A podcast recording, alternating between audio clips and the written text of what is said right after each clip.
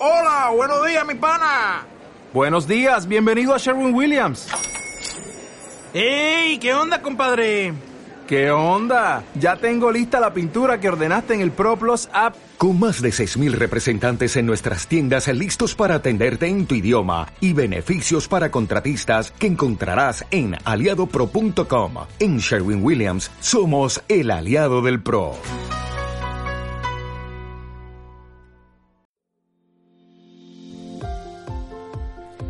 Exlibric presenta Escritores Exigentes.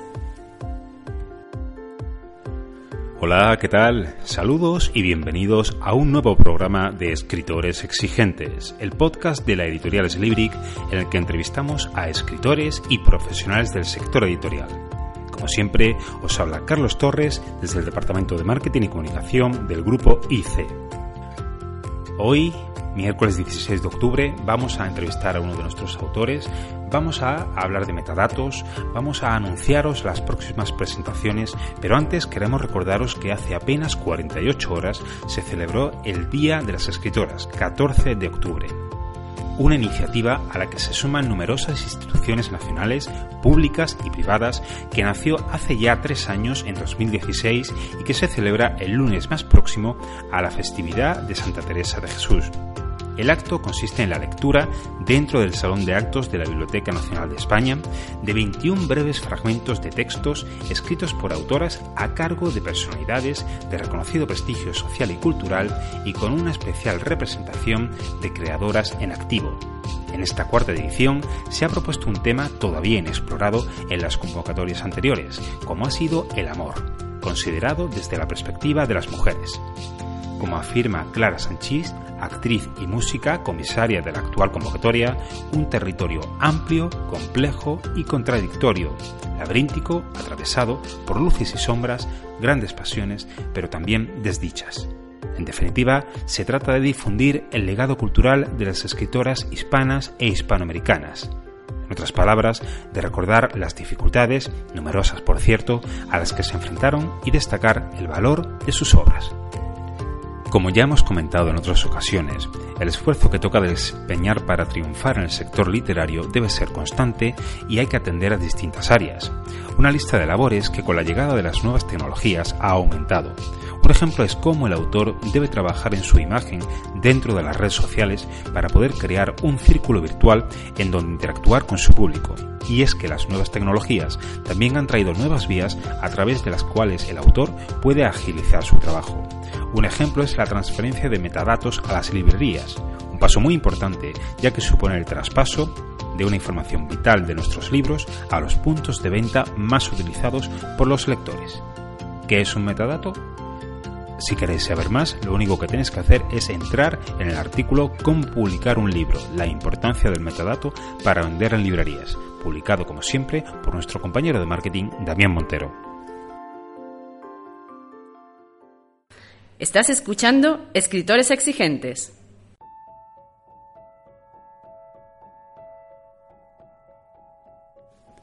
Hoy en nuestra entrevista charlaremos con Francisco Javier Cárdenas, un autor muy joven que acaba de lanzar al mercado su primera obra, su primer poemario, titulado Jardines del Ánima. En unos segundos estamos con él, pero antes vamos a ver qué es lo que habéis comentado en las redes sociales a la pregunta ¿qué libro leéis para relajaros? Empezamos por las respuestas, los comentarios que nos habéis hecho llegar a través de Facebook. Por ejemplo, Antonio G. Nebreda dice, La isla del tesoro, ya casi me lo sé de memoria. Javier Granada, cualquiera que sea de Montalbano.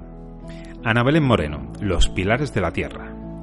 Margarita Ferrer Garrido, coincide con Ana Belén, Los pilares de la tierra, dice, me lo he releído unas cuantas veces. Iciar Arrausi, La elegancia del erizo.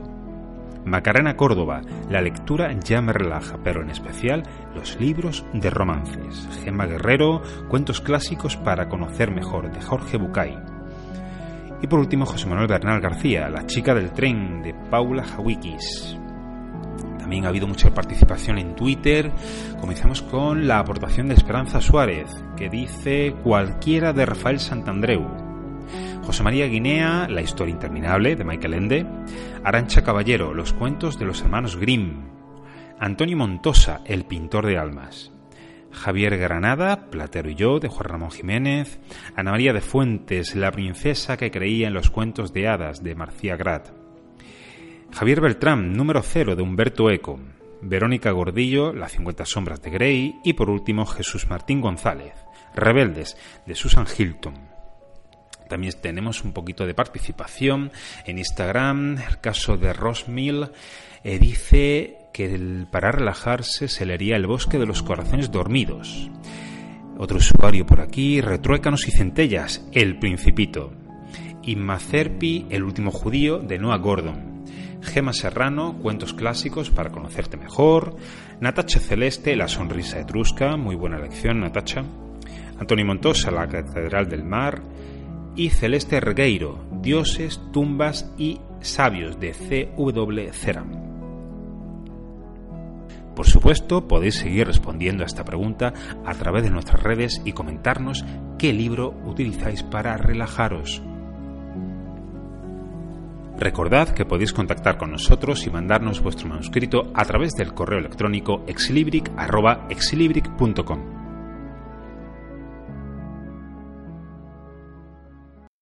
Esta semana sorteábamos un ejemplar del libro El pequeño Coachy, de Lisbeth Castañeda y el ganador del mismo ha sido Manuel Prince. Enhorabuena, Manuel.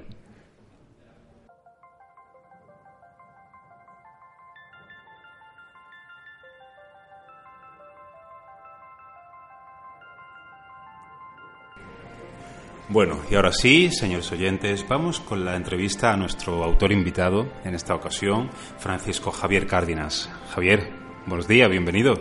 Hola, buenos días, muchísimas gracias Carlos por tu invitación de hoy. Bueno, Javier nos trae su primera incursión en el mercado literario, en el mundo literario, su primera obra titulada Jardines del Ánima. Eh, ¿Qué expectación ha provocado hasta ahora el libro, Javier? Exactamente, pues si te soy sincero, Carlos, ha sido una, una grata sorpresa para todo mi círculo de amigos, familia, porque la verdad que no se esperaban que iba a publicar tan joven. Claro, recordemos, por supuesto los oyentes no tienen por qué saber la edad de Javier. Javier tiene apenas 22 años, pero sí, bueno, eres estudiante de medicina, ¿correcto? Exactamente. Vale, con 22 años y ya ha hecho, como decíamos al principio, su primera incursión. Eh, Javier, ¿qué te gusta de la poesía?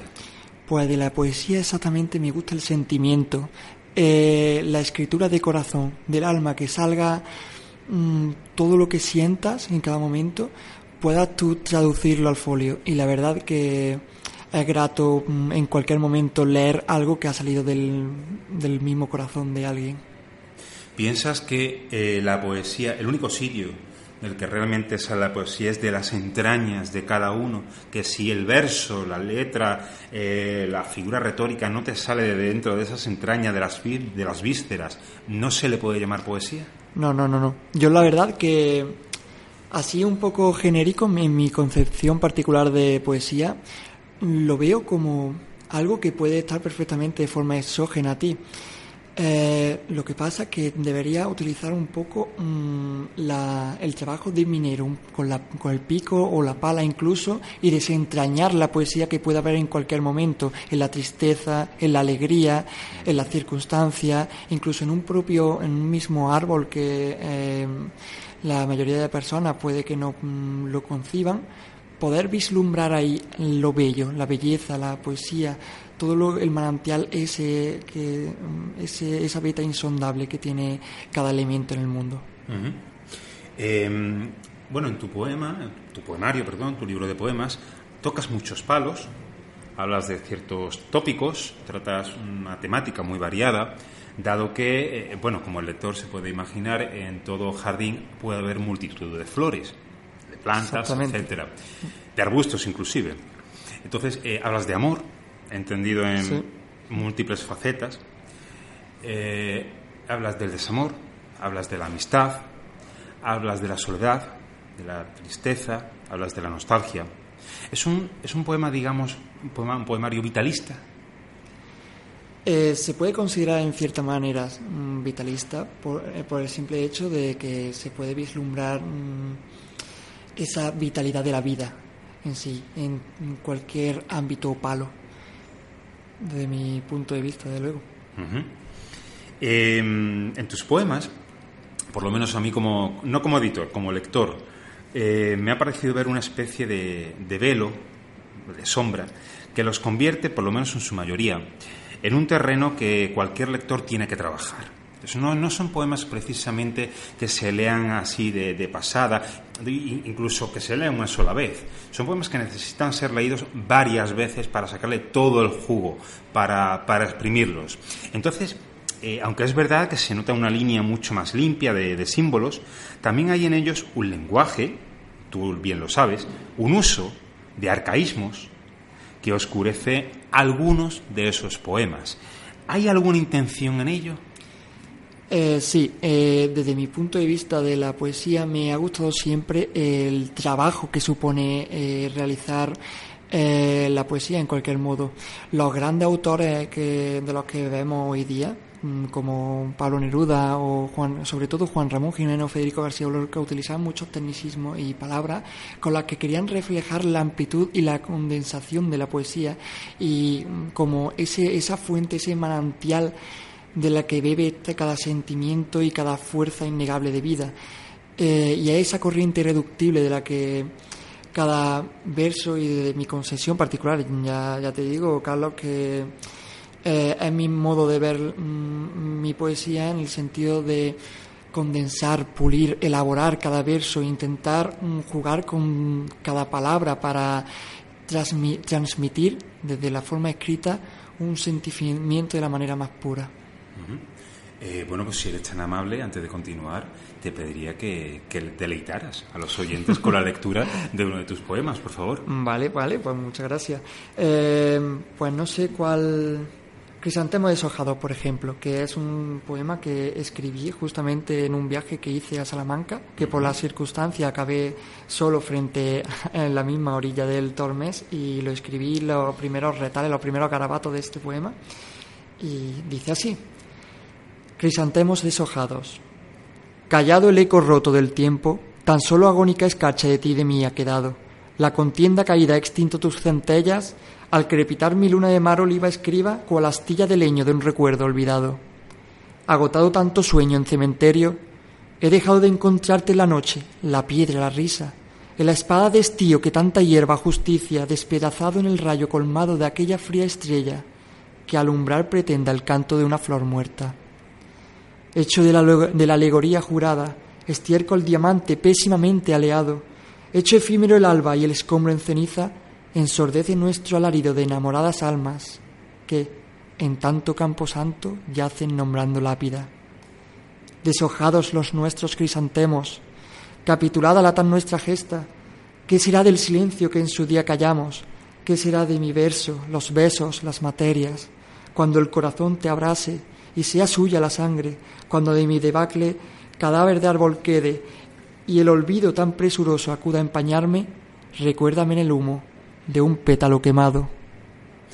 Muy bien, Javier. Eh, bueno, la lectura de este poema me lleva justamente a preguntarte por el lenguaje de lo que estábamos hablando antes. Eres, eh, no, me gusta etiquetar, ni mucho menos, pero sí eh, te acercas mucho al eh, autor, escritor tipo que hace un uso, digamos, preciosista del lenguaje. Eres un virtuoso en ese sentido. La verdad que sí, me gusta mucho pulir, purificar y encontrar hasta que no encuentro la palabra exacta o que se aproxime lo máximo que pueda, porque el siempre no se, no se puede llegar, pero mm, esa palabra, el encontrar esa palabra última que pueda describir con mayor fidelidad mi sentimiento y plasmarla es la búsqueda de mi escritura y al menos en cuanto a poesía. Bueno, como decía el cantante, ¿no? El, el momento preciso, la palabra perfecta.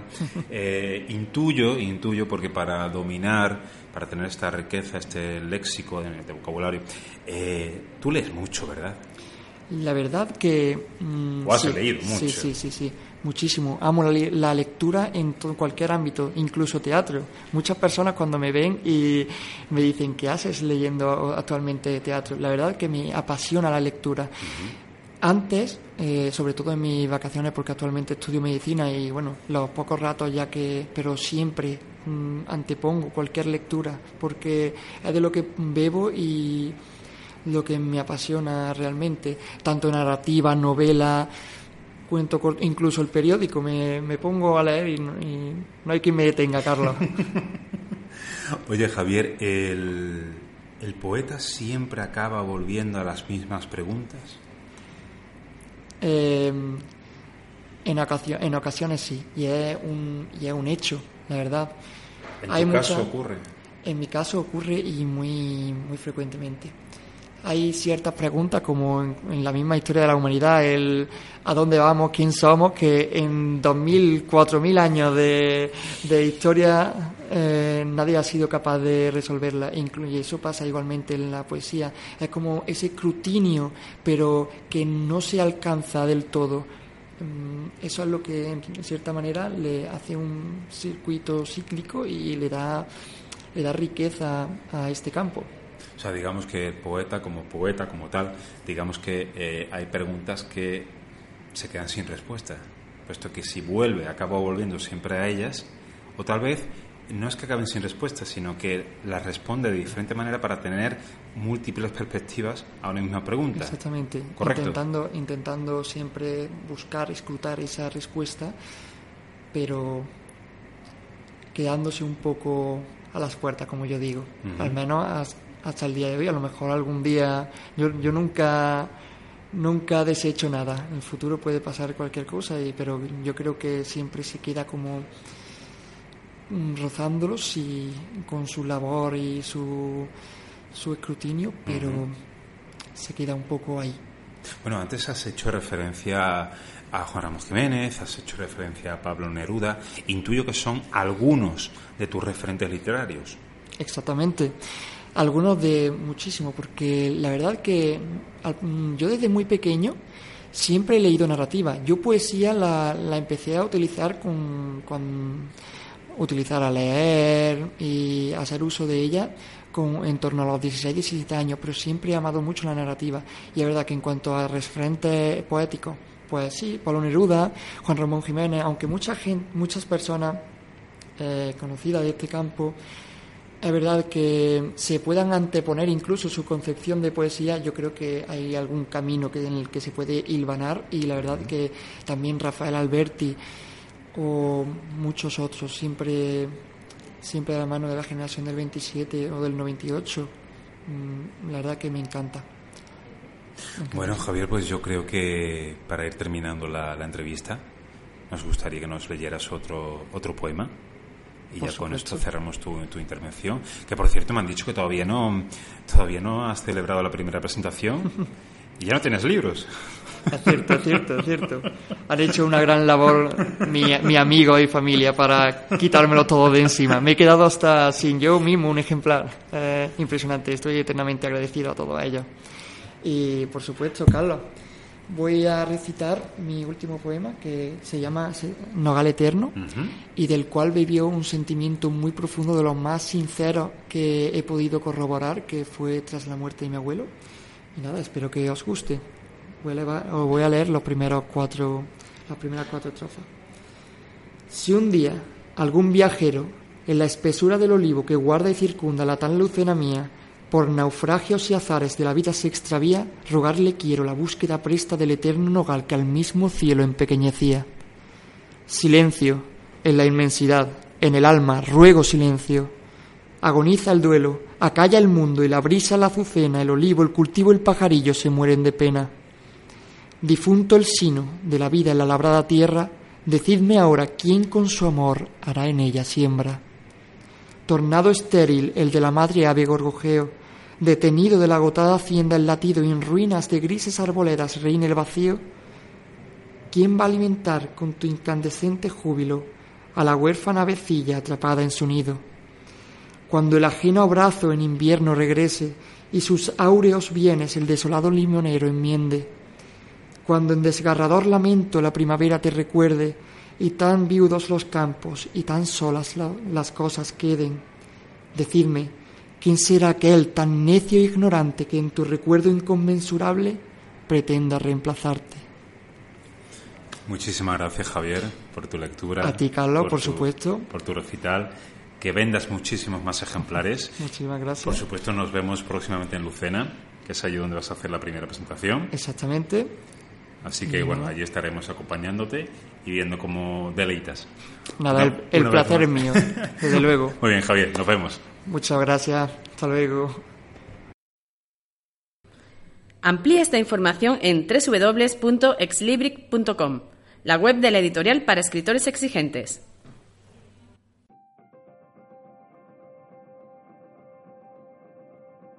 Bien, hoy para despedirnos queremos recordaros las presentaciones que vamos a tener a lo largo de la semana, que no son pocas, la verdad es que se han puesto de acuerdo los, los autores, y comenzamos esta misma tarde, lo hacemos en la librería Picasso de Granada, donde las hermanas Losada Vico, de nombre Laura y Natalia, autoras de cuentos fantásticos para dormir monstruos, se adelantan a Halloween con la presentación de su ópera prima.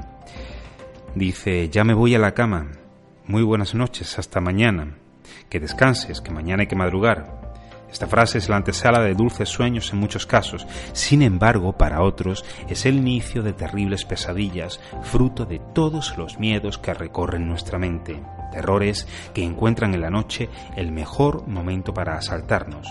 Precisamente todos estos miedos son los protagonistas de cuentos fantásticos para dormir monstruos. Si estáis interesados, podéis pasaros por Librería Picasso en calle Luis Portado número 5, Granada, hoy a partir de las 19 horas.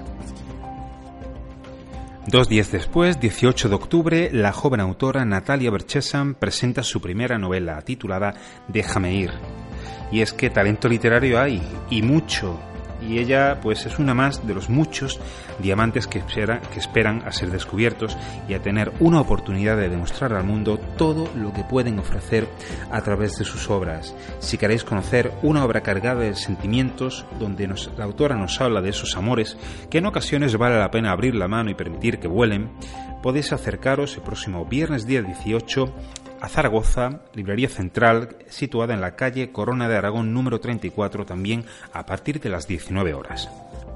Nos vamos ahora con Serafín Maza, profesor de maestro de escuela de lengua y literatura ya jubilado, que va a presentar su libro en Ubrique, provincia de Cádiz, el próximo viernes 18 en el Salón de Plenos del Ayuntamiento de, de la localidad, en la Ermita de San Pedro, a las 8 de la tarde. Según Serafín, todo sentimiento es una prueba de nuestra condición humana. Obsesiones, amores, celos, miedos, todos ellos cubren nuestra alma como un velo que al final termina convirtiéndose en una segunda piel. Y de eso precisamente es de lo que Serafín Maza nos habla en su poemario titulado La claridad velada. Un poemario donde, entre otros muchos aspectos, Serafín deja claro que el tiempo es un insolente.